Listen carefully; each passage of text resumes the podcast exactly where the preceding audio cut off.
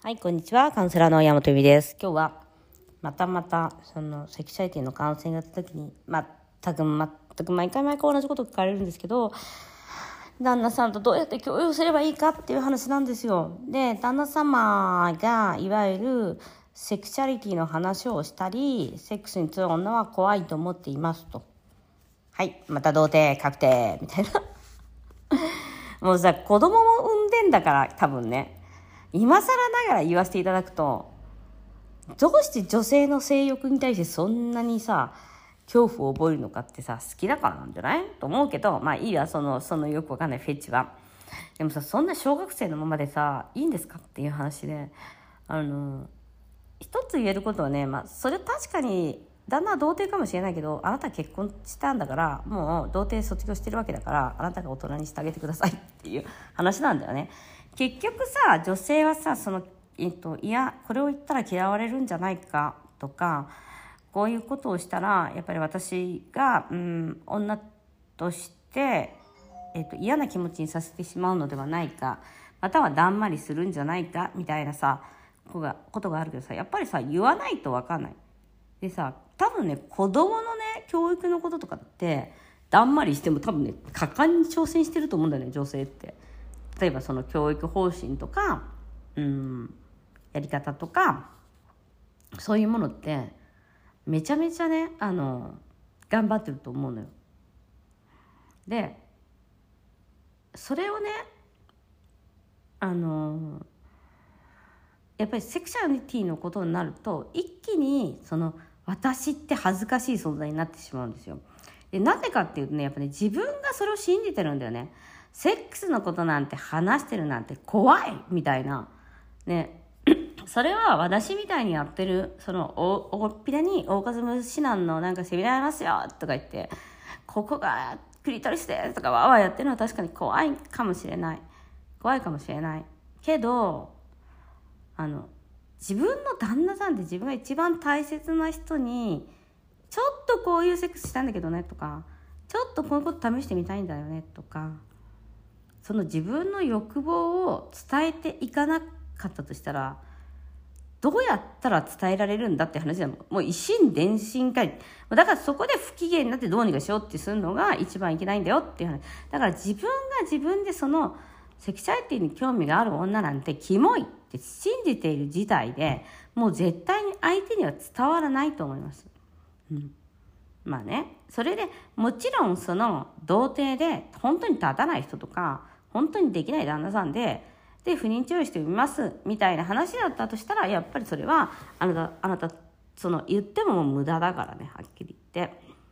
でもね、それをね、すごく人間っていうのは、言っても無駄なのか、言ってどうにかなるのかっていうのも、なんかすごい、私もそうだったんだけど、すごい無駄な時間をいっぱい使ってしまうんだよ。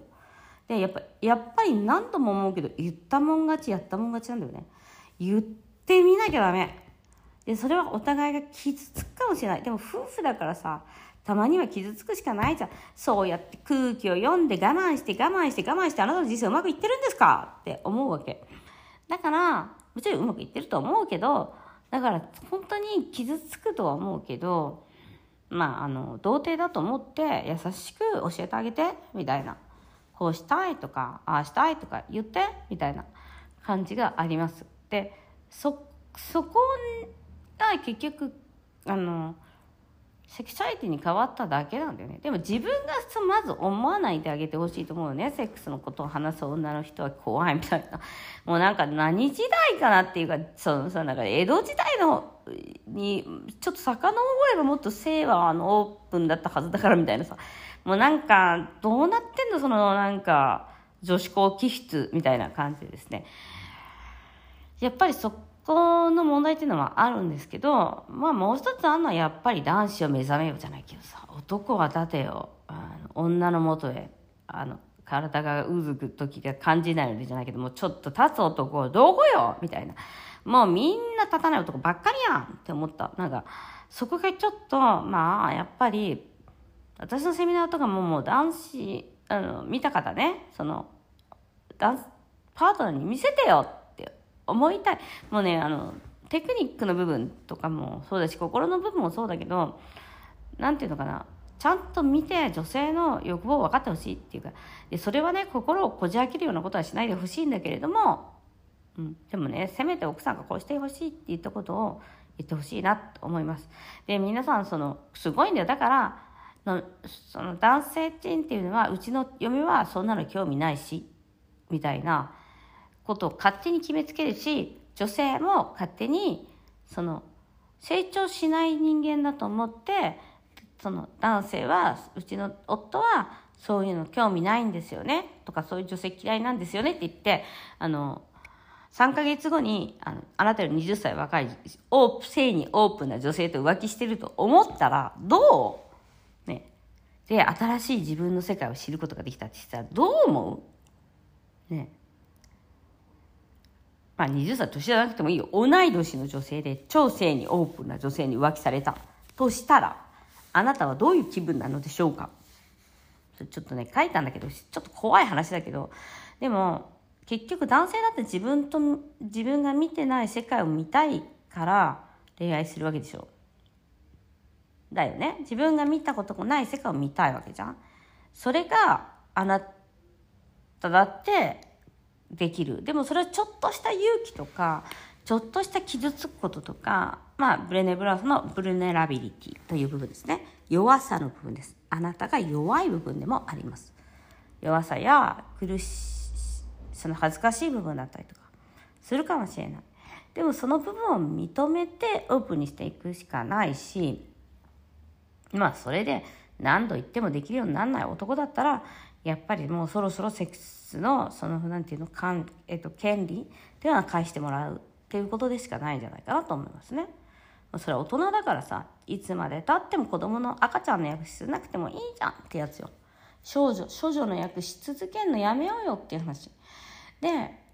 まあでも確かにだから本当にその夫婦の問題というか、まあ、うん、男子も目覚めようもあるなっていうのはちょっと思いましたね。うんだってさ性欲がない人はいないわけだからやっぱ夫婦間の性っていうものに対する大きななんかこう、うん、ハードルっていうのがあるのかなとは思いますね。うん、はい、ということでやはりせっかくねあの大切な人なわけですから少しずつ少しずつそのえっ、とやっぱりオープンハートをしていくしかないですね。自分が傷つきながら、そして嫌な思いしながらオープンハートしていくうちに、怖いと思いながらしていくうちに、いける相手なのか、いけない相手なのかを理解し、ね、っていうところかなと思います。はい。ということで、今日もおしゃれ